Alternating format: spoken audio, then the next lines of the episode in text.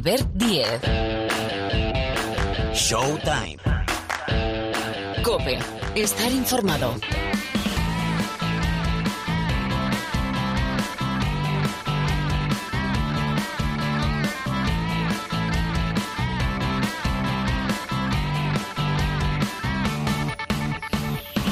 Aquí estamos, ¿qué tal? Bienvenidos, bienvenidas una semana más al rincón del baloncesto de la cadena Cope. Que suene, que suene nuestra sintonía. Arranca un nuevo capítulo de Showtime. Bueno, hoy, el hoy depende cuando escuches el programa, pero hoy hablamos del preolímpico que tendrá que superar España, la selección masculina, para estar en los Juegos Olímpicos del año que viene, 2024, en París. Ese preolímpico y esto es un punto a favor, va a ser en Valencia, entre el 2 y el 7 de julio. Y ya tenemos rivales. Enseguida con Pilar Casado analizamos los grupos, os explicamos la hoja de ruta para que España pueda estar en los Juegos y sobre todo vamos a escuchar al boss, al jefe, al seleccionador Sergio Escariolo. Además, nos vamos a poner al día con lo que nos deja la jornada 11 de la Liga Andesa, una jornada que ha dejado muchísimas cosas, una jornada de derbis, pero sobre todo una jornada donde ha vuelto, ha vuelto a sentirse jugador de baloncesto Carlos Alocén. Ha vuelto a una cancha 651 días después de caer lesionado. Es una gran noticia, yo creo que es la gran noticia en el mundo del baloncesto. Con lo cual, felicidades Carlos. Por cierto, de la siguiente jornada, de la siguiente jornada ACB tenemos un Juventud Basconia. El domingo espectacular en la Euroliga apuntad los partidos de los equipos españoles antes de otra semana con doble jornada. Fenerbahce, Real Madrid, se va al jueves. Y el viernes tenemos duelo español Valencia-Basconia y también tenemos un más que interesante Barcelona-Asbel Villerban. De la NBA, que ya están aquí calentando. Bueno, el profe tiene que calentar poco. Está calentando Parra, pero también está calentando Paniagua. Bueno, pues enseguida la actualidad de la NBA, repasaremos cómo está la Copa, que está más que interesante, sabéis que se van cayendo ilustres en este mini torneo, en este torneo que ha creado esta temporada la NBA dentro de lo que es la temporada regular. Pero más allá de esto hay que preguntar por Doncic, que tiene dañada la mano izquierda. Hay que hablar de la peor derrota de LeBron ante Filadelfia, la peor derrota de LeBron en su carrera. Y también, entre otras cosas, hay que destacar que los Clippers de Harden y también del profe Paniagua no levantan eh, cabeza. Ya en la parte final del programa, el Supermanager con José Luis Gil, dejamos una buena puntuación la, eh, temporada. La semana pasada, 170 con algo. Esta ha sido una jornada de puntuaciones muy altas. Vamos a ver si nos hemos apuntado al carro y hemos conseguido el récord de anotación de la temporada. Eso en la parte final y más historias. Sonido Martínez, ahí está, Jorge Martínez, el pulpo Martínez, en la sala de máquinas, el saludo de Albert Díez. Arrancamos hablando de la selección española.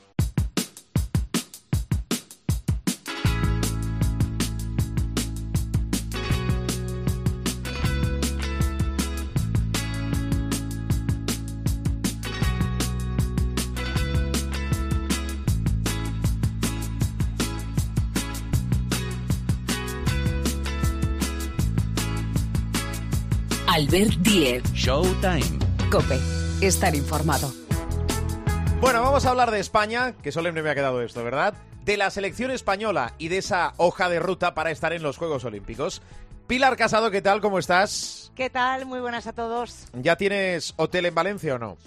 Eh, no, pero todo se andará. Pero todo se andará, date prisa, date prisa. A ver, preolímpico, que ya esto es un punto a favor, lo venimos explicando, lo vienes explicando, apostaba España por ser una de las cuatro sedes de estos preolímpicos, porque hay cuatro preolímpicos, y es un punto a favor que va a ser en Valencia, del 2 al 7 de julio. Sí, yo creo que es el primer punto que hay que apuntarle a la nueva presidenta de la Federación Española, Elisa Aguilar, el haber conseguido ser sede de uno de los, de uno de los cuatro torneos preolímpicos. Recordemos que ayer el Comité Ejecutivo de FIBA, el lunes por la mañana, decidía que San Juan de Puerto Rico el Pireo, es decir, Atenas, Riga y Valencia alberguen esos cuatro torneos preolímpicos que deben de dar eh, las cuatro plazas que restan para los Juegos de París 2024.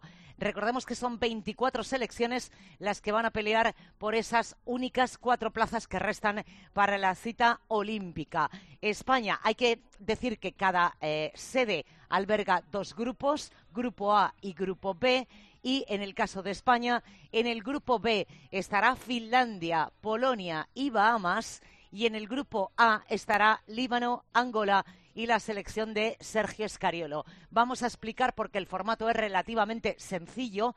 España va a jugar en Valencia para empezar dos partidos, uno ante Angola y uno ante el Líbano. ¿Qué es lo que tiene que hacer España? De ese grupo de tres, dos se clasifican para semifinales. Por tanto, hay que ser primero o segundo.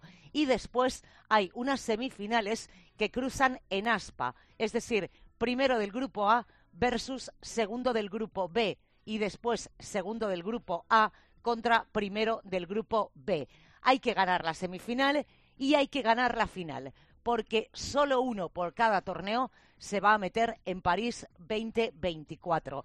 Eh, creo muy interesante y si quieres, vamos primero a escuchar eh, las valoraciones que hace Sergio Escariolo, nada más eh, terminar ese sorteo que se hizo en la sede de FIBA en Suiza. Y quiero llamar especialmente la atención porque eh, todos miramos el cuadro de preolímpicos y nos puede parecer más o menos sencillo. Luego, si quieres, hablamos del grupo porque tiene sus trampas, sus muchas trampas el grupo de España, pero hay una reflexión. desde, mira, yo llevo con la selección 22 años y nunca he hecho un preolímpico masculino. Eso para empezar. Es decir, no sé lo que es. Lo veíamos por la tele siempre y decíamos, joder, qué marrón. Joder, marrón se están comiendo. Pero lo cierto es que Sergio Escariolo hace una reflexión de por qué o, cree que es la primera cosa que tenemos que eh, hacernos pensar. Y es que los anfitriones de los torneos preolímpicos no han llegado a los Juegos desde hace bastante tiempo. Escuchemos. Obviamente, el primer paso a nivel deportivo, sin embargo, va a ser, desde luego, eh, obligado, ¿no? El de analizar por qué en casi todos, seis de, siete preolímpicos anteriores, el equipo de casa no se ha clasificado, a pesar de ser un equipo con grandísima calidad y en teoría incluso a veces en eh, muchas, muchas ocasiones estas el más fuerte del grupo. Es una reflexión importante, es una estadística, un número muy contundente como para que no sea digno de analizarse. Intentaremos asumir con eh, naturalidad el objetivo, que es obviamente lo de clasificarse para los Juegos, pero con, mucha humildad, mucha eh, concentración en el trabajo, mucho respeto para nuestros rivales. Es obvio que eh, de los bombos han salido, digamos, opciones diferentes, por ejemplo, en el tercero con Finlandia, en el sexto con Bahamas, seguramente el equipo más fuerte del bombo, quizá en otros eh, algo menos, pero el punto no es este, el punto es concentrarse en la preparación, tener una gran flexibilidad porque tendremos jugadores que llegarán con diferente nivel de activación, de, frescura, eh, según cuando hayan terminado sus competiciones con los clubes. Intentar aglutinar todo muy rápidamente y, poder competir eh, pero tomándonos un partido a la vez, obviamente, empezando por el que nos tocará en el primer, en el primer enfrentamiento y luego pensando en el segundo y luego en, los, en el cruce, eh, en el caso como no todos eh, deseamos de pasar a semifinales y luego a final.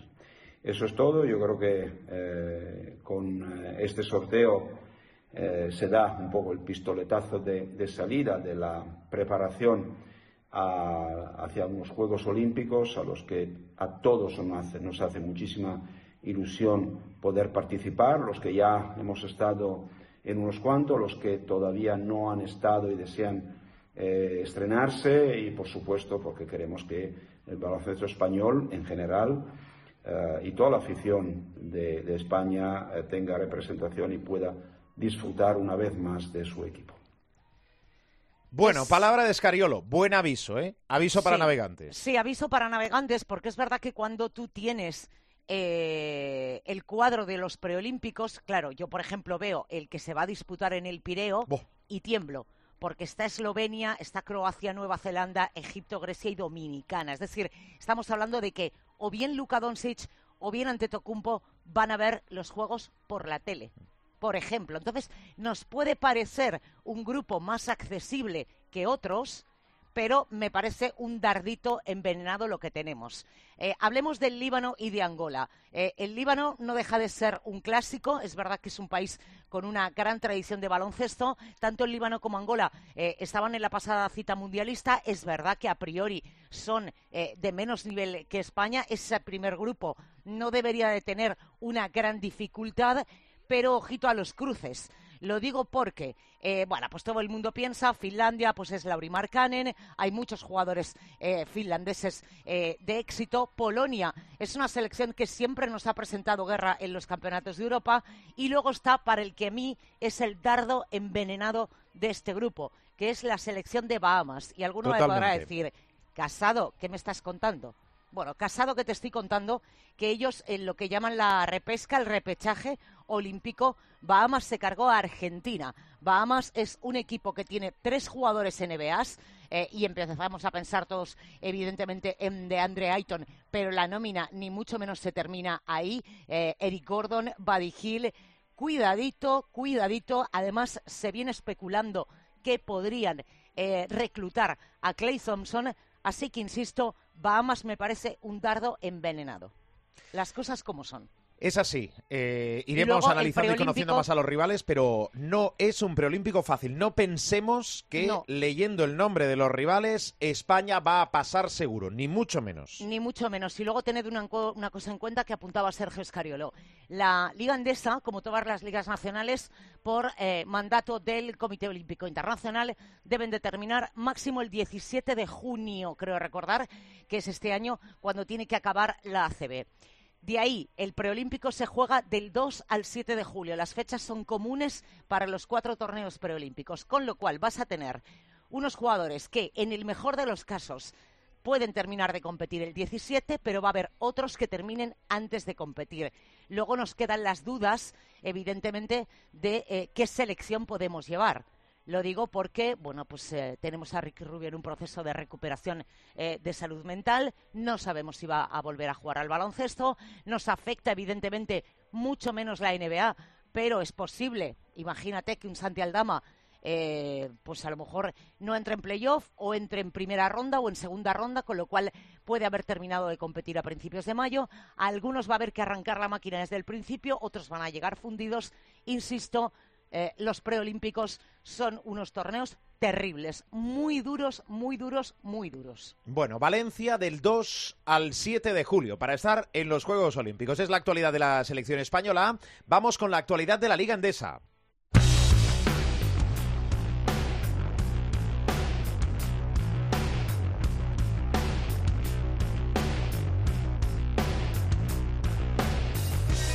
Bueno, aquí es difícil que la semana, la semana vaya mejor después de conocer y sobre todo ver que Carlos Alocén ha vuelto a jugar al baloncesto 651 días después de caer lesionado. Difícil que algo mejore esto, Casado. Son 93 semanas, son 21 meses y 13 días en el dique seco desde que se rompiera por completo el cruzado de la rodilla izquierda en el Martín Carpena en Málaga, justo cuatro días antes de arrancar la Copa del Rey de Granada. Hablamos de febrero de 2022.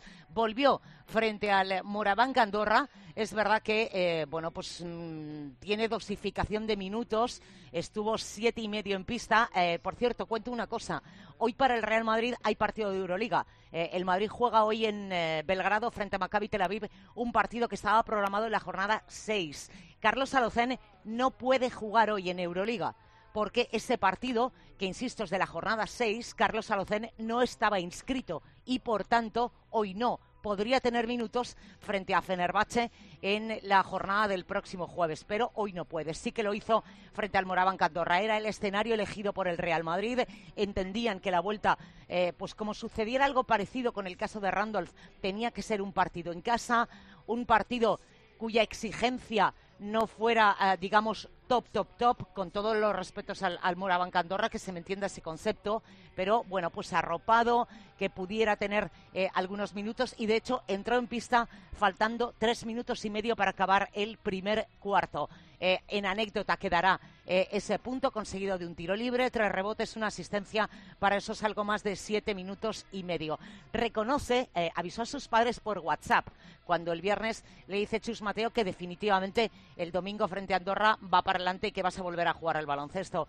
También reconoció después que en estos casi dos años lesionado, en algún momento, porque la cabeza es muy traicionera, llegó a pensar que quizá el baloncesto eh, iba a abandonarle definitivamente, pero que todo lo que estuvo en su mano lo ha hecho en una recuperación que ha tenido dos pasos atrás, incluida una cirugía, una segunda cirugía en el mes de septiembre. Sobre cómo estaba el base aragonés, que por cierto solo tiene 22 años, a pesar de estar dos lesionados. Todavía está en 22, cumplirá 23 el 30 de diciembre.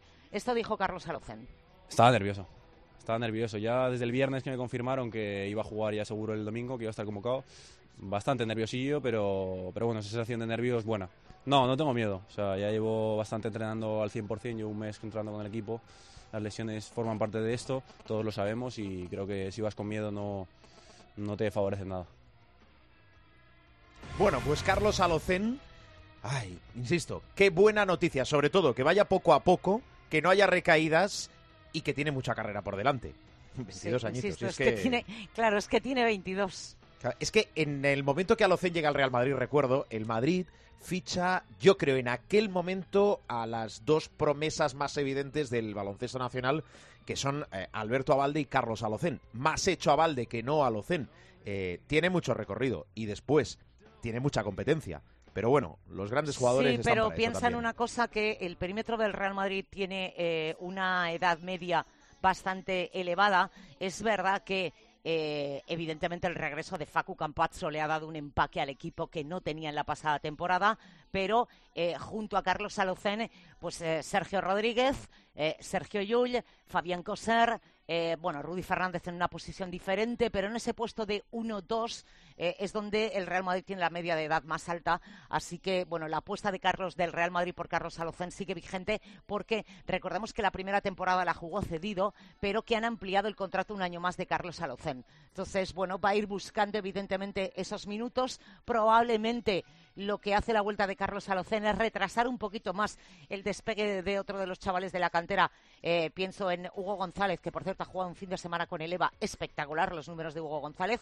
Pero, insisto, bueno, pues van a ir poquito a poquito para que Carlos Alocén primero eh, vuelva a seguir o siga siendo jugador de baloncesto y que eh, empiece ese despegue y empiece esa mejoría que se le presuponía antes de la rotura del cruzado. Bueno, hay que destacar que Okafor ya es historia en el Casa de Monzaragoza, se va a jugar a China que de los dos derbis que hemos tenido en la jornada de la Liga Andesa, la número 11 que hemos dejado atrás, el eh, derby canario se lo lleva Lenovo Tenerife y el derby catalán se lo lleva el Barcelona con una anotación eh, espectacular, 115 puntos. Y por Hizo cierto, 163 de valoración. Mm, el récord del Barça, creo recordar que estaban 178, si no recuerdo mal.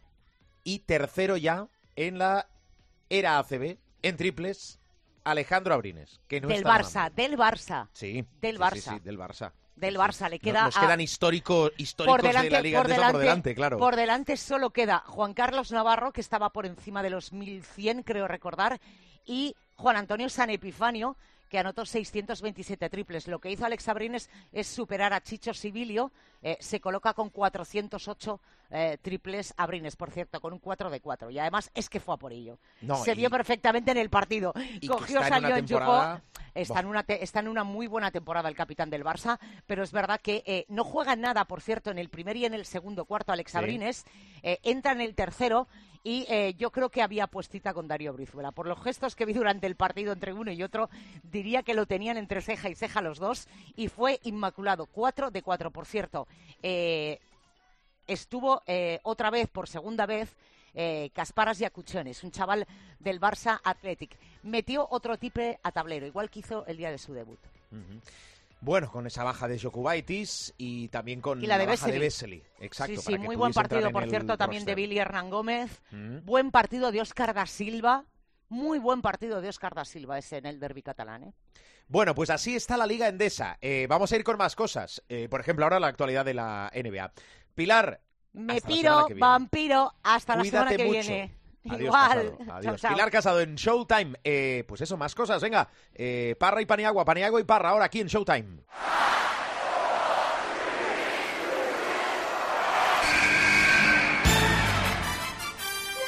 The inbound pass comes into Jordan. Here's Michael at the foul line. A shot on Elo. Good! The Bulls win! They win! They do have a timeout. Decide not to use it. Curry, way downtown.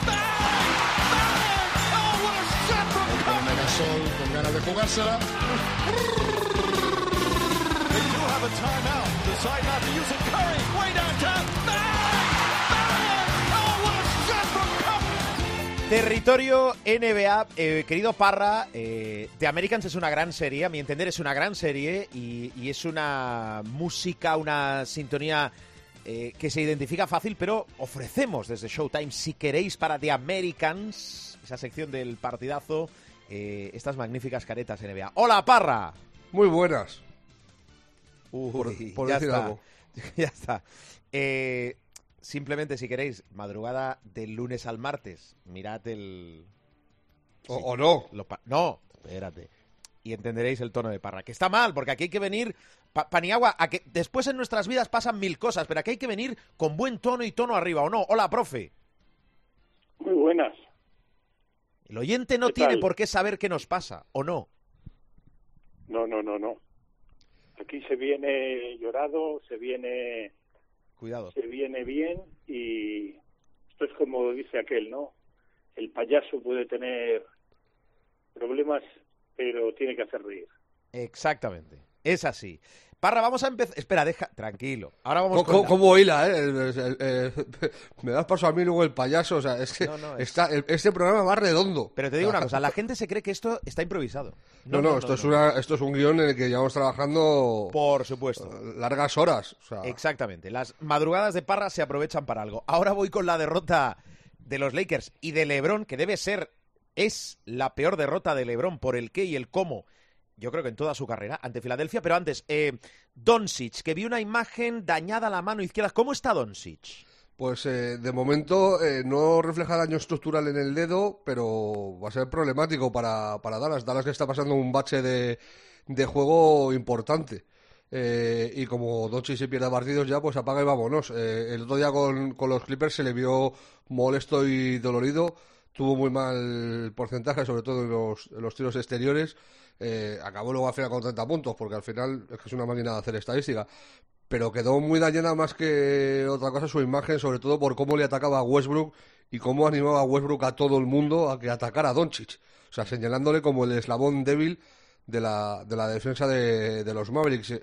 Me pareció de las cosas más llamativas del partido, más allá de la victoria de los Clippers, de la contundente victoria de los Clippers, eh, la forma en la que casi eh, invitaba al abuso eh, Westbrook de, de Doncic y realmente lo consiguieron. O sea, abusaron de, de él en defensa y ganaron con mucha comodidad.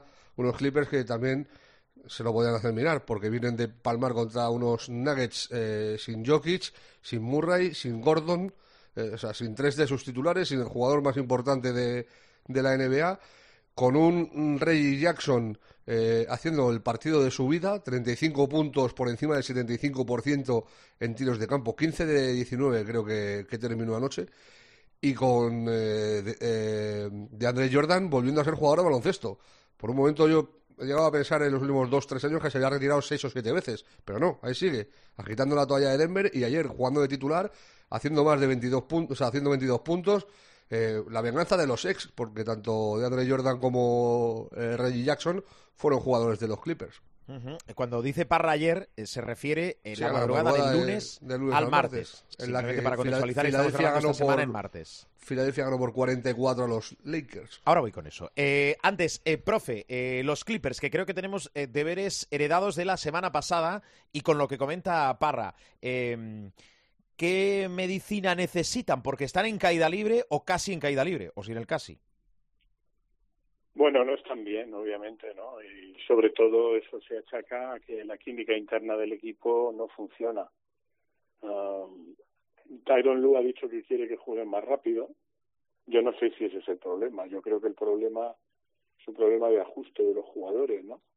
Tenemos un equipo con cuatro, bueno, dos estrellas reales, creo yo, que son Kawhi Leonard y Paul George, y dos estrellas figuradas, que, que son precisamente Westbrook y, y Harden. Ahí el problema es uh, de química. Eh, fíjate cómo será que anoche, eh, cuando se jugó el partido, ¿no? Eh, un fan increpó a Russell Westbrook y eh, Russell Westbrook dice que no está para aguantar críticas de los fans. Bueno, Bueno, eh, yo creo que todo jugador que se expone a jugar profesionalmente está sujeto a críticas de los fans y más si ese fan, como es el caso, es tuyo. Pero el problema es de química. El problema es un problema de química y la constatación de que James Harden es un jugador tóxico. Eh, buenísimo, pero tóxico. Vuelvo a lo mismo. No hay más que ver cómo lo está haciendo Philly.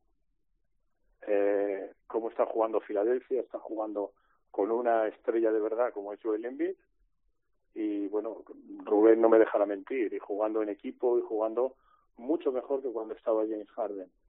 ¿Qué quiere decir eso? Pues que muchas veces cuando tú haces un equipo, que es verdad que hay que tener mega estrellas para aspirar al título, pero cuando tú haces un equipo que parece que está hecho en NBA 2K, ¿no? En el juego, en la PlayStation, y tú te crees que ese, a lo mejor en la PlayStation funciona, pero en la vida real no funciona porque eh, los Clippers lo estamos viendo. Dicho esto, dicho esto, yo creo que Tyron Lue tiene todavía crédito pero no me extrañaría que estuviera en la línea de salida muy pronto, eh, porque nadie, ni Steve Ballmer el dueño, ni nadie en la gerencia del club va a querer cuestionar eh, ni a James Harden ni a Russell Westbrook, pero sobre todo no va a querer cuestionar a James Harden, cuyo fichaje ya es uh, para mí un mal fichaje para los Clippers. Um, y por lo tanto lo normal es que si esta espiral eh, hacia abajo, como tú dices, continúa, pues probablemente Tyron Lue sea el que, el que caiga. Pintan mal las cosas para, para los Clippers y, y no tiene visos de, de mejora porque tanto cuando juegan los cuatro como cuando juegan dos como cuando juegan tres, salvo contadísimas excepciones, que es verdad que Harden resolvió un partido y Westbrook como decía Rubén, ha jugado bien contra Dallas y tal, pero en general el equipo no proyecta una imagen de, equipo y eso es uh, muy malo. Eh, más allá de los jugadores y de esa no química parra que hay en los Clippers, eh, es que estaba repasando ahora, digo, voy a ver la carrera de, de Lou, de Tyron Lue, el entrenador de, los Clippers. Eh, es que no estaría a lo mejor en nuestro top 10 de entrenadores para entrenar a un equipo que nosotros tuviésemos, ¿no? Despedido en Cleveland, asistente en Clippers. Bueno, al final, claro, ese Doc Rivers ocupa el sitio. Mm, No tiene un currículum, no sé qué ascendencia debe tener sobre algunos jugadores, que debe ser el dejar hacer, pero no le veo más méritos, ¿no?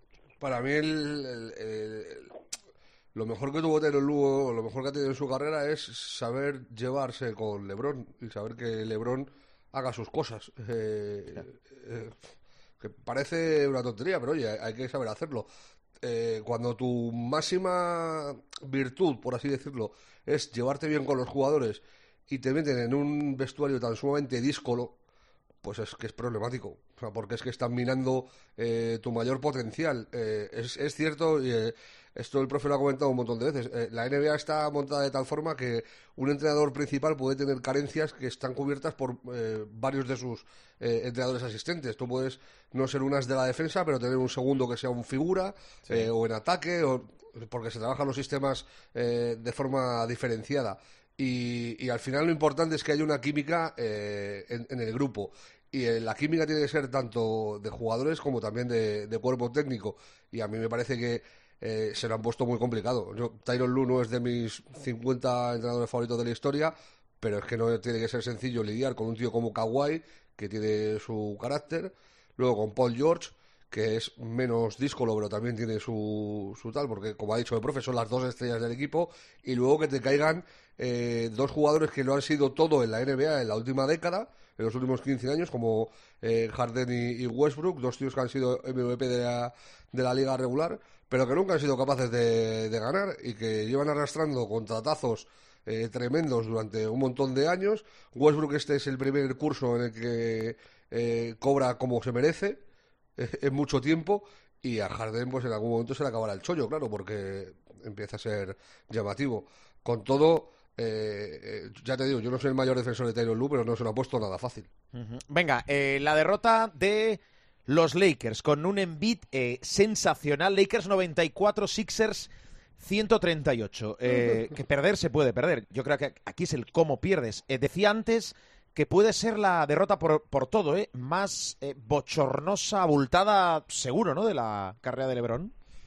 Bueno, no sé si tanto porque las ha Habría que mirar, de- ¿no? Lleva tantos años que habría que mirar, pero- ha- Habría que mirarlas. sí, Está en el top. mm, Te lo fío al top 3. Pero es, es muy llamativo sobre todo el, eh, la forma de dejarse ir en el último cuarto cuando ya estás perdiendo y que la soba pase a ser eh, obscena. O sea, porque es eso, eh, todo el partido lo gobierna Filadelfia casi desde el inicio, se va con eh, dos dígitos de, ventaja y lo que hace es ir cimentando la victoria cada vez más, cada vez más, pero es que en el cuarto cuarto hay una borrada de, de los Lakers.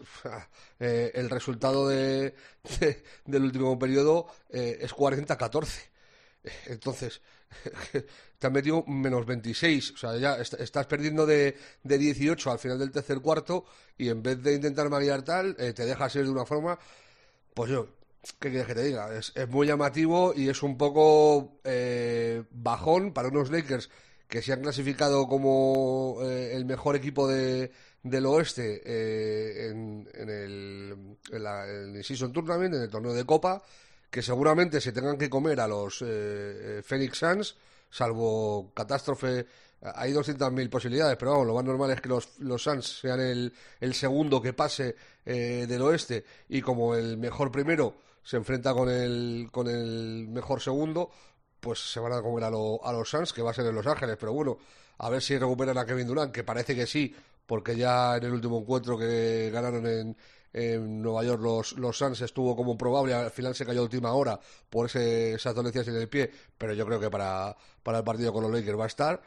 Y con un Booker que está descomunal, pues a, ver cómo pinta eso. También te digo una cosa, los Lakers es que son capaces de lo mejor y de lo peor. O sea, no me extrañaría que fueran capaces de, de ganar otra vez a, Phoenix, como ya hicieron en, en el primer partido de valedero para, para el torneo. Pero lo de anoche es muy llamativo, es muy llamativo el partido de Embiid porque termina con un triple doble de 30 puntos.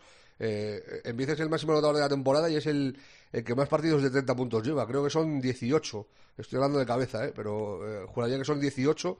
Eh, y luego, lo que decía el profe antes, o sea, se ha ido Harden y, y o sea, Maxi parece, vamos, sea, ha florecido como, como los cerezos en abril en Japón. O sea, una cosa maravillosa. Eh, ayer volvió a ser eh, su incidencia en el, en el encuentro eh, descomunal. Eh, está anotando mucho desde la línea de, de tres con unos porcentajes eh, brutales. Eh, termina el partido. Ayer yo creo fue el máximo anotador, 31 puntos me parece que acabó uno más que, que Embiid. Pues a ver, y, luego es eso, que se, se ve que, el, que lo que hablábamos de la toxicidad de los Clippers, pues todo eso es lo mismo, pero al contrario en Filadelfia. O sea, todo es buen rollo. Te llega eh, Nicolás Batum, que parecía que iba a contar, eh, se mete de titular y empieza a sumar, eh, como no sumaba eh, en las últimas temporadas. Patrick Beverly sale también aporta.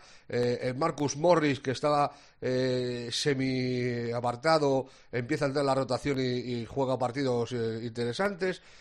Pues son, es que cuando las cosas van de cara, eh, es lo que decimos siempre, es, eh, cuando un jugador sale en un equipo que las cosas van de cara, pues es más probable que salgan bien.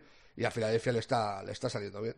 ya acostumbra pasar que cuando un jugador, un jugador importante en un equipo deja ese espacio, eh, los otros tienen que dar un paso adelante y también brillan y destacan mucho más, tienen un papel más eh, predominante. Ahora voy con, eh, hemos tenido duelo en los últimos días, eh, Wembanyama Jokic, hay que darle al F5 en el mini torneo, en la Copa NBA, pero, profe, nos pusiste deberes la semana pasada y es preguntarte por Nueva York, ese mercado de Nueva York tumultuoso ¿Qué debe saber el pueblo? A ver.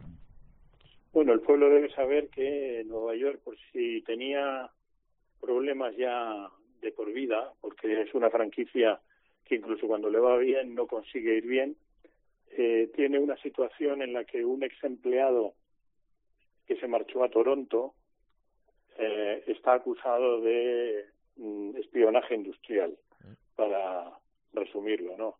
Es decir, se ha llevado, parece ser, ¿no? Presuntamente informes, vídeos, análisis de rivales, etcétera, etcétera. Y Nueva York eh, ha puesto esto en manos de abogados, pero no se queda ahí. Dice que estas cosas siempre, por eh, normativa interna de la NBA, este tipo de situaciones las arbitra el comisionado, precisamente para evitar que haya un escándalo judicial con todo lo que eso conlleva, ¿no? Y aquí Nueva York, una vez más, James Dolan, el dueño de los Knicks, pues se sale de madre y dice que no quiere que arbitre esta situación Adam Silver porque, y te lo digo, os lo digo literalmente, Adam Silver eh, es muy amigo de Tannenbaum, que es el dueño principal de los Toronto Raptors, con lo cual ha enfurecido a Silver, ha enfurecido a Toronto y, y bueno, Nueva York está ahora en el punto de mira. Independientemente de que tengan o no razón, de que haya habido o no espionaje industrial, por así decirlo, eh, tú no puedes ir contra el comisionado, porque al final eh, es verdad que el comisionado está pagado por los 30 propietarios de la NBA y muy bien pagado, pero por ejemplo Tannenbaum es el, digamos, el, el CEO dentro del Consejo de Administración que forman los 30 gobernadores de la NBA, que suelen ser los propietarios. Tannenbaum es el, digamos, el CEO, es el primero entre pares, ¿no? Con lo cual se agrava todavía la situación mucho más. En resumen, que aún incluso suponiendo que tengan razón, que Toronto dice que, que no la tiene, que ese empleado no se llevó nada de los Knicks y que eso por nada del mundo es espionaje industrial, eh, los Knicks vuelven a dar la nota y esta vez ya disparan contra el comisionado, que ya me parece de traca. Sí. Hay que mal enemigo, esto, ¿eh? esto- mal esto- enemigo. Esto es como en el fútbol, o sea, para que la gente lo entienda. Es como cuando eh, UEFA y FIFA prohíben a, a los clubes irse a la, justicia, a la justicia ordinaria.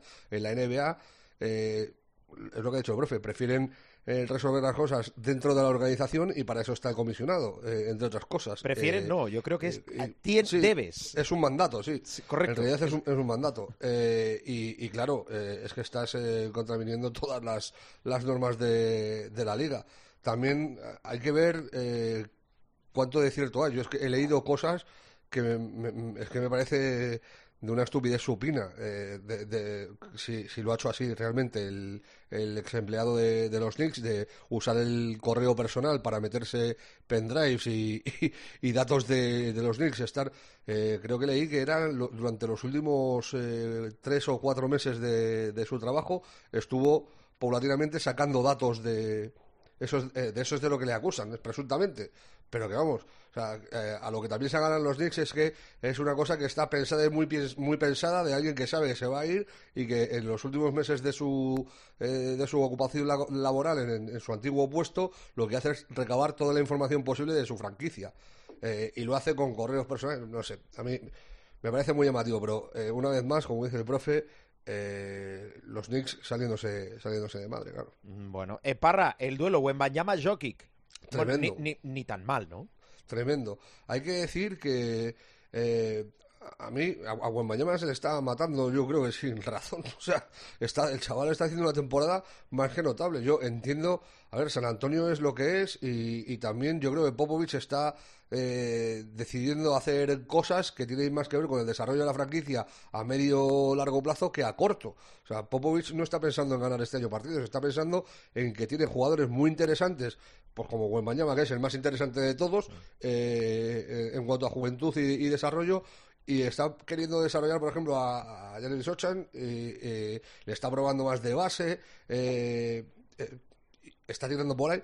Y, y, claro, San Antonio no gana partidos, pero el, de, el desempeño de Wembanyama el otro día con eh, contra Denver hace 22 puntos, 11 rebotes, 6 robos y 4 tapones. Que San Antonio eh, iba a perder más que ganar, yo creo que eso lo teníamos sí, bastante sí, claro al inicio de temporada. ¿eh? Sí, pero, pero que en los partidos de Wembanyama, que vale, hay, hay días que está teniendo malos porcentajes, que es verdad que en el triple está teniendo muy malos porcentajes porque eh, de, los tiradores con, con, gran volumen de triple es el peor de la liga, está como en el 28 o 30%, que es una cosa infame, pero que los números de Wembanyama eh, son de crack total, o sea, eh, que es un crío que tiene 19 años y que el año pasado estaba jugando en el Metropolitan, es que a veces perdemos un poco la, perspectiva, que, que por el hype te piensas que Wembanyama va a hacer 30, 15 eh, todos los días, 30 puntos, 15 rebotes, 7 tapones y, y, oye, pero está haciendo realmente encuentros que no se veían en la liga desde hace un montón de tiempo. La estadística esta que acabo de relatar, eh, creo que el último que la hizo fue Harden hace 6 o 7 años, o sea, que no es, eh, no es un asunto baladí. Y, claro, lo que pasa es que enfrente tenía a que acabó con 39 puntos, 11 rebotes, eh, 9 asistencias y tal, pues claro, terminas perdiendo el partido. Pero a mí el desempeño de Wembanyama me, me parece eh, notable eh, en este inicio de temporada. Eh, lo que sí digo también es que le, están, le van a pelear, el, o eso parece, si las lesiones no dicen lo contrario, se Holgren le va a pelear el, el rookie de la temporada, porque el desempeño de Holgren, si hablas tú del, del duelo eh, Wembanyama-Jokic, ojito al duelo eh, en Bid Holgren del otro día que estuvo también guapísimo. O sea, se fueron los dos por encima de los 30 puntos. Eh, Filadelfia terminó ganando eh, el encuentro eh, al final. Eh, y, el desempeño de Holgren también está siendo muy llamativo, sobre todo porque lo está haciendo en un equipo eh, ganador que está segundo del oeste, que de eso también deberíamos hablar, de la evolución de la juventud en la NBA, de cómo Orlando eh, se ha puesto segundo en el, en el este, de cómo Oklahoma va eh, segundo en el, en el oeste y cómo Minnesota va con el mejor récord de la conferencia oeste, que esa sí que no la vimos venir. O sea, hace un mes y medio tú le preguntas a cualquier persona del universo mundial que no sea familia de Anthony Davis o Carl Anthony Towns. Eh, eh, que Inclu Minnesota, incluso así, ¿eh? Claro, que Minnesota va a estar entre los tres, ya no digo el mejor, entre los tres primeros del oeste a esta altura de temporada y dice, tú flipas. Sea, estarán peleando por meterse en playoff, tendrán eh, posibilidades de meterse en playoff o peleando por el play-in, pero son el mejor equipo del, del oeste. Pues oye, divina juventud. Eh, mira, esta, esta semana se ha llevado el último premio de jugador de la semana en el este. Bueno, en el oeste ha sido para Booker, que está un fallo en el chaval, y en el este ha sido para Banquero. Eh, pues oye, sin, sin tener tampoco el, el, a Frank Wagner en el mejor nivel, aunque el otro día hizo un partido de 30 puntos y tal, pero está con porcentajes un poco flojos y más irregular de la cuenta, al final, eh, que si con Anthony, que si tal, que si esto, que si lo otro, eh, te van sumando y, y, Orlando está ahí en los puestos altos de, de la conferencia este y Minnesota gobernando en, en, el oeste. Me, me parece también eh, maravilloso, llamativo, pero, pero maravilloso. Bueno, ahora voy a ir cerrando contigo. Eh, la última de Miguel Ángel Paniagua. Eh, la NBA, que ya llevaba tiempo con este proyecto, eh, tenemos que centrarnos en una aventura de realidad virtual que nos atañe como periodistas, que se llama Oculus, y que eh, mediante una aplicación que se llama Xstadium con X te permite ver los partidos uh, desde cualquier posición del campo, en la parte a la altura más o menos del banquillo, eh, a pie de pista, en la parte de atrás de la canasta, o sea, es a donde a donde vamos. Llevaba ya tiempo con esto, creo que lo hizo con el proyecto está hecho con Intel. Y y bueno es uh, absolutamente maravilloso está en modelo beta, pero bueno, tú vas a poder estar en casa y mediante realidad virtual, pues te vas a poder instalar donde quieras en el campo. Con una visión extraordinaria desde, por ejemplo, el mismo asiento donde se sienta Mark Cuban o el, digamos en, un asiento de un jugador suplente en la parte de atrás de la canasta. O sea, es algo absolutamente increíble. Tenemos que explorarlo más pero bueno, os dejo este esta perla de, Oculus eh, y repito, se llama Extadium, creo que está en beta, es decir, todavía está en pruebas pero lo que me han mostrado es absolutamente increíble. Mm, y ya digo, llevaba tiempo ¿eh? la NBA y la NCA también con este proyecto que yo creo recordar en alguna clase que hemos dado sobre esto el proyecto era con Intel. Mm, maravilloso. Y, desde luego, para atraer a público, sobre todo joven, yo creo, a la televisión, puede ser muy interesante, porque el, el gran problema que tiene la NBA con el contrato de televisión no es el contrato, que es un torrente de dinero, como ya hemos dicho, y el que vendrá, ni os cuento el torrente de dinero que va a ser. El problema que tiene la NBA con la televisión es la propia televisión. Así que la gente joven no está enganchada ya a la tele convencional. Esto ya lo hemos hablado en otras ocasiones. Quizá este tipo de cosas, esta realidad virtual, esta posibilidad de ver el partido como si estuvieras a pie de pista, atraiga a un público que tiene muy preocupado al comisionado y a sus hombres de la NBA, que es esa franja de edad entre más o menos 15 y 30 años. Bueno, no está nada mal. Eh, cada vez tengo, digo en la vida en general, eh, pienso que vamos encaminados a estar en nuestra casa, en nuestro domicilio, incluso sentados y que desde allí podamos hacer de todo.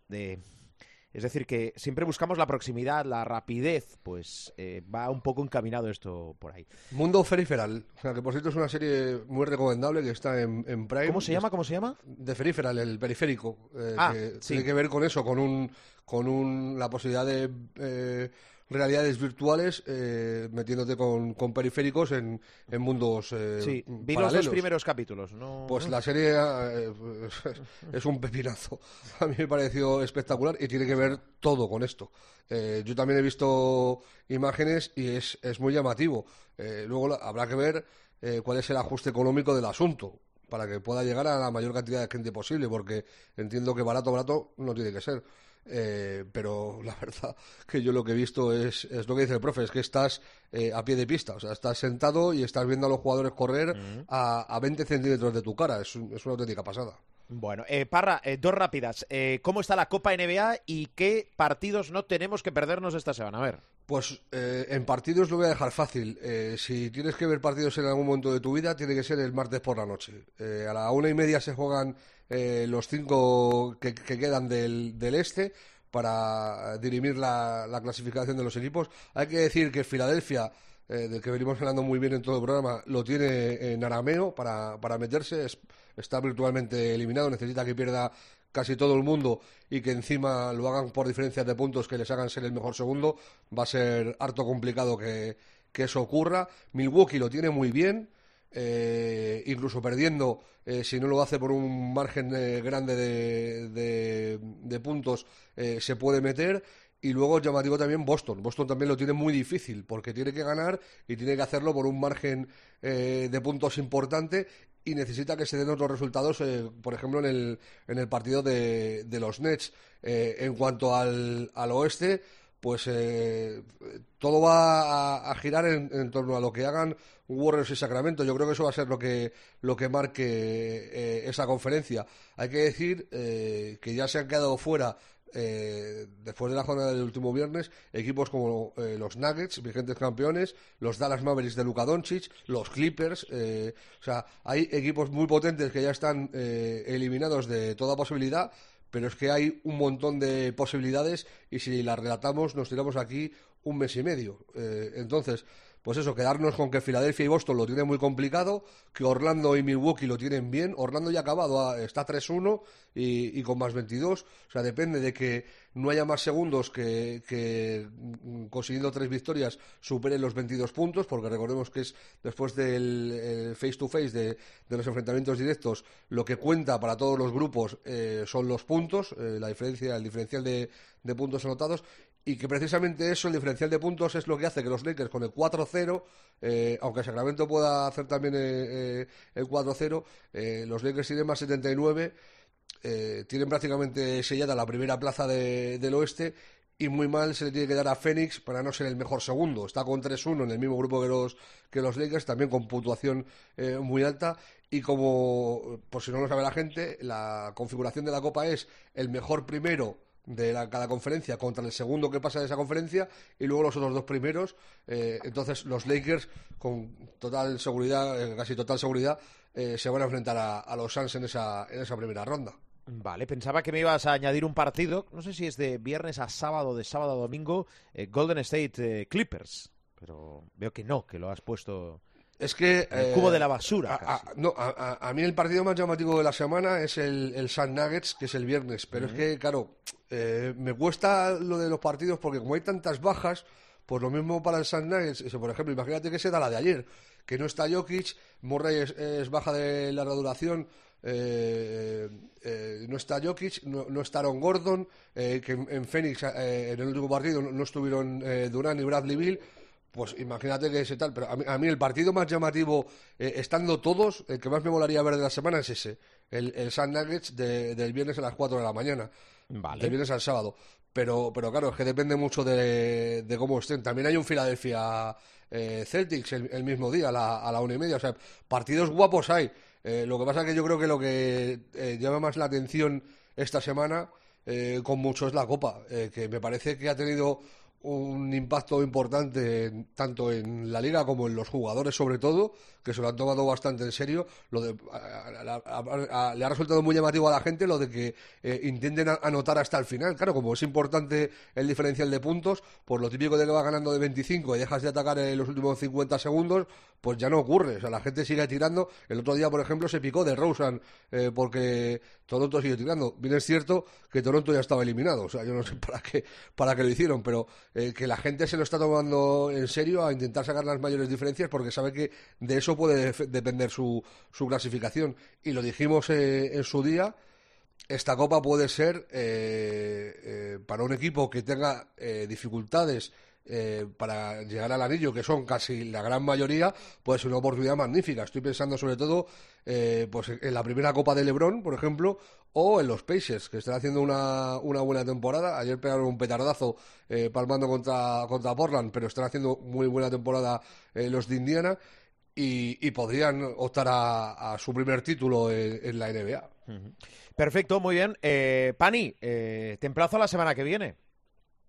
Muy bien, me ha gustado además que Dígame usted. con muy buen criterio no hayamos hablado de Josh Giddy y su hacer hasta que sepamos un poco más. Eso es buen periodismo porque aquí la gente ya se lanza contra el chico por el tema este de si ha tenido o no relaciones con una menor y ya prácticamente le, le despellejan, piden su cabeza y tal, pero el buen periodismo, y te felicito, os felicito, es esperar acontecimientos y luego contarlo, no contar lo que te da la gana y luego resulte que el chico es inocente.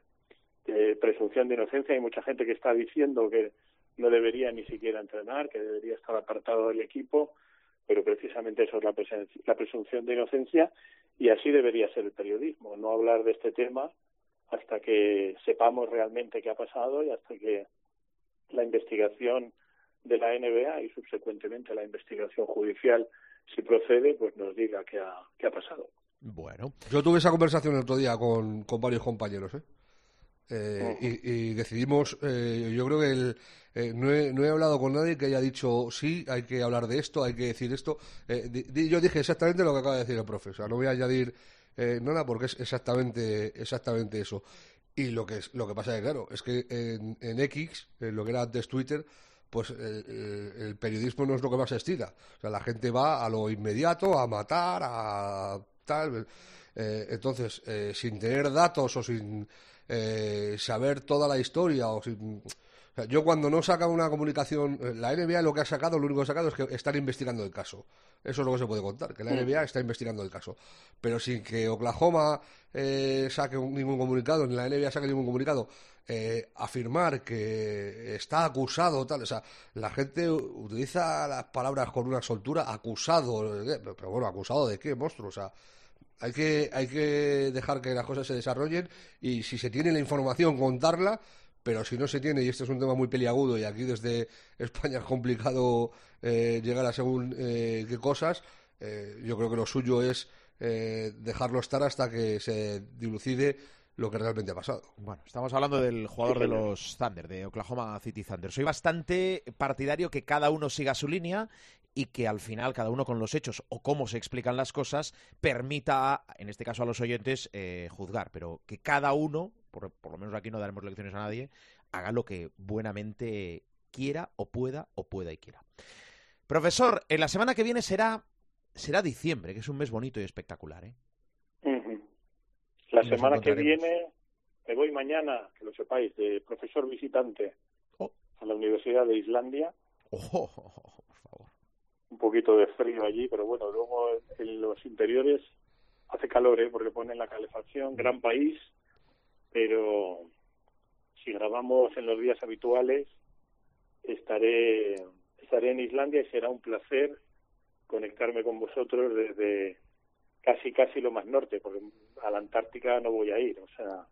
¿Hay boreales seguro, ya? ¿no? Pero ¿Hay boreales sí, ya sí. o hasta, hasta enero, febrero? En hay enero, boreales ya. en enero, febrero es cuando está la, la época gorda de, de auroras boreales.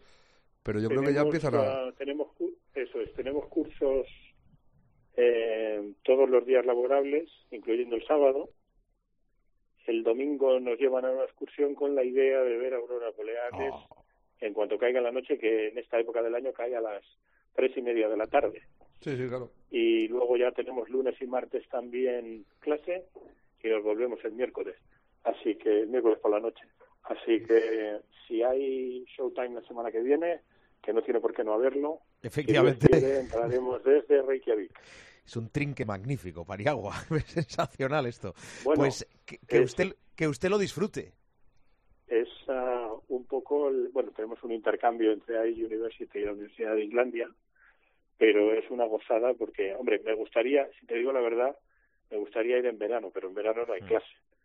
Pero es un país fascinante. Ya os contaré un poquillo. Además ha tenido jugadores en la en la NBA y no malos, ¿eh? Mm. Pero es un país fascinante. Así Si que, tienes, si tienes quiere, plaza a tu lado, guárdame sitio. A Parra no. Parra no. Es, Parra uf, cuando viaja es muy quejoso. Habitualmente es quejoso. Pero a mí, No. si tienes un sitio a tu lado, guárdame sitio. Que yo te acompaño. Ya me organizo yo. Llévate unas gafas de bien, de la. NBA, profe, y me las mandas. Sí, señor. De estas de para Bueno, ver el partido a pie de pista, pues para ver las Si auroras quiere, ahí, como ahí digo, desde... El martes, si grabamos martes eh, desde Reykjavik, el miércoles estaré volando Eh, con escalas y demás, pero desde allí os saludo, desde el Gran Norte. Muy bien. Desde Cope Reykjavik. Perfecto. Eh, Pani, pues que tengas buen viaje. Hablamos la semana que viene. Muchísimas gracias, un abrazo. Gracias, profesor. Un abrazo. Parra, igual para ti, ¿eh? Feliz semana, amigo. Igualmente, crack. Disfruta mucho. Venga, vamos a ir casi, casi cerrando programa.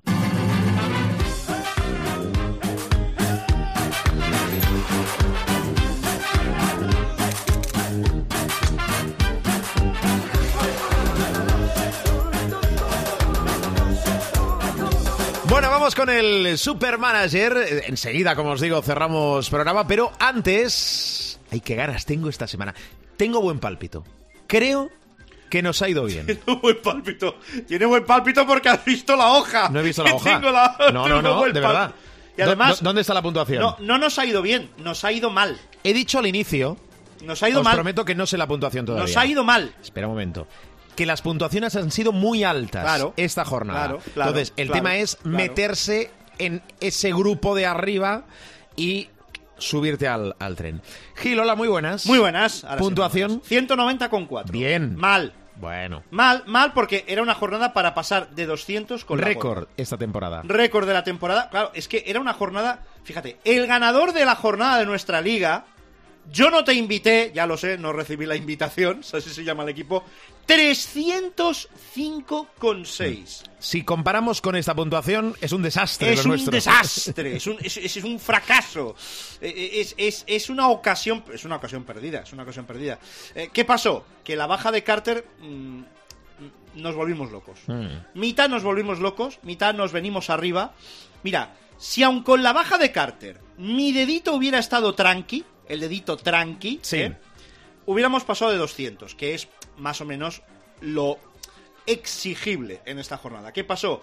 Que cambiamos todo el paquete de bases, hicimos la Provítola y Feliz, y, y Feliz pues no estuvo tan feliz como, como la última vez.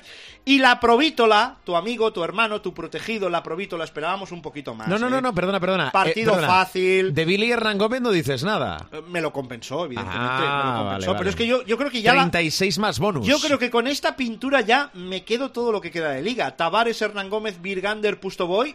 Ya, yo creo que ahí ya el dedito tranqui. y Excepto no- lesión. Hombre, sí, excepto Claro. lesión, excepto Algún baja bajón o bueno, sí, algún un poco de estrategia. eh, tomaremos un poco al- alguna, alguna medida, pero vamos. 190 Claro, porque- con 4. Muy bien, claro, Gil. porque ahora, ahora, por cierto, Sí, dedicamos o dedico hoy esta sección a don Carlos Alocén. sí. ¿eh? Ahora que ha vuelto Alocén, no jugó Campazzo, que es uno de los bases tops, top de la liga. ¿Qué va a pasar ahí? Hoy juego, mañana no, hoy te dosifico, mañana no, porque Más fondo de armario, más oportunidades. más rotaciones, más Claro. posibilidades y más estar un poco ahí con la Si angustia quieres de le ver decimos si- a Chus Mateo que eh, haga todo en función de a quién lleves. Eh, bueno, sí. Yo lo único que le digo a Chus, al bueno de Chus Mateo, es que avise. Si algún día va, oye, que Sí, me parece sí. genial. Ahora- ahora- ahora va a pensar me, en ti. Me, me parece genial que dosifique, que, hombre, tiene que pensar en Berserkers, en Ojos del Tigre, en su plantilla. Gil, hablando de plantilla, repasamos el equipo que llevas. Bueno, ahora mismo llevamos a tu amigo, tu hermano, tu ahijado, tu protegido, Nicolás Laprovítola y Andrés Félix en los bases. Quintela, Sedekerskis, Thomason y Scrap en los aleros con pedazo pintura. Tavares, Hernán Gómez, Virgander y Pustoboy en, en los Alero, claro, todo no se puede tener, pero aleros ahí. Aleros ahí. Aquí hay que retocar algo, creo, Aleros ¿eh? ahí hay que, hay que darle una vueltecita. Cambios a la vista, Una Gil. vueltecita al tema. No sé, hombre, hay que. Vamos a ver, deshacer un poco lo de, lo de, los, lo de los bases, ¿no? Porque es que. Claro, pero pasa- ahora, repescar a Luis Costa está en 940.000. Hay que ver un poco ahí. ¿Alguna alternativa? Claro, Hackanson sí, pero a veces te pega algún petardazo. No, no sé yo por dónde. No sé yo qué voy a hacer. Satoransky es un seguro de vida, pero 6 el otro día contra Girona. Mm, Claro, Jan Montero, sí, Montero hace 30, hace 30 en el Wizzing, pero claro, veníamos de un 13, de un 8 y de un 6. No sé yo por dónde coger. Me gustaría que, claro, ahora Campazzo no es imprescindible. Yo creo que me voy a ahorcar con Marceliño Huertas. Ahorcar en el buen sentido de la, de la palabra. Claro, si hago Marceliño, ya, claro, eso ya nos limita un poco para el tema de los aleros, que como bien dices, hay que darle, hay que darle una vuelta. Branco Badio sigue siendo una opción interesante. No sé, vamos a ver, vamos a ver por dónde. Y, y más con el, ¿Por dónde eh, con el Manresa jugando en casa, que sube muchos enteros. Bueno, Gil, eh, clasificaciones de la jornada y de la general. Clasificación de la jornada. Lo dicho, 305,6 para Yo no te invité. Disfrútalo tú solo, Niti guion bajo.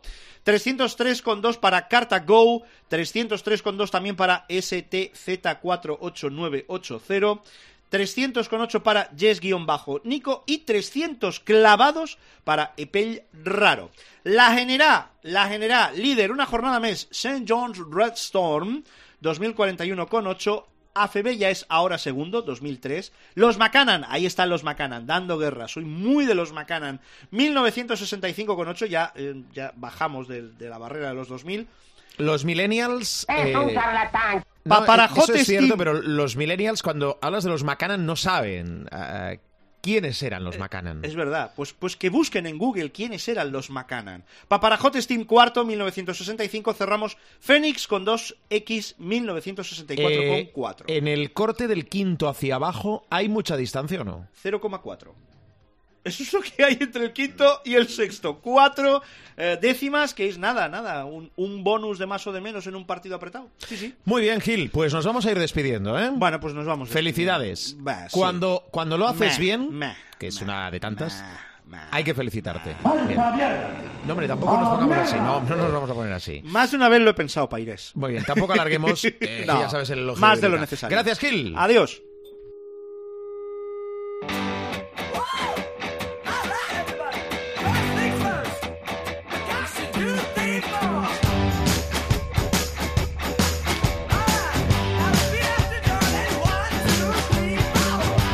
Nos vamos, nos despedimos hasta la semana que viene. Recordad que si entráis en www.cope.es, buscáis nuestro espacio de podcast Showtime. Cope con C, eh, que os conozco. Cope con C. todos los programas de esta temporada y también de temporadas anteriores, pero sabéis que si alguna facilidad da este programa es que es muy portable y que tenéis muchas alternativas. Por ejemplo, nos podéis encontrar en los Principales kioscos de descargas. casos de iBox y también iTunes. o similares y podéis escucharnos y descargarnos, descargarnos y escucharnos. Similares que es que no ponen pasta y no se les nombra, ¿no? No, tampoco ponen, quiero decir, pero que hay muchos, vaya. Pero que tú porque tú porque eres de, de la Yo época porque soy del siglo XX. de los picapiedra, pero Teléfono de, de disco y tal. correcto. Entonces le ha cogido el gusto y el técnico empieza a tirar todo, ¿sabes? O sea, sale ahí lo que salga, es decir, lo que hay salga. que, hay que Da igual. amortizar el maquinillo. que Da igual, nuevo. lo que salga. Veis. Albert Ya. Venga, vamos Ay, ahí. O sea, le pones la playlist y tira y ya da igual absolutamente lo que... Es increíble. ya, ya le... Una cosa es que pongas uno, claro, todo... Bueno, no, digo que son los principales, los que la gente utiliza. Si tienes más, vienes y nos los comentas, no hay ningún, ningún problema. Departamento Comercial de Cadena Cope, bien. 91 595 1200. Perfecto, y serán bienvenidos, como muchos, los que se están apuntando. Sí, Sí, señor. Salimos habitualmente en martes. Gracias, de verdad. La semana que viene más y que el baloncesto os acompañe.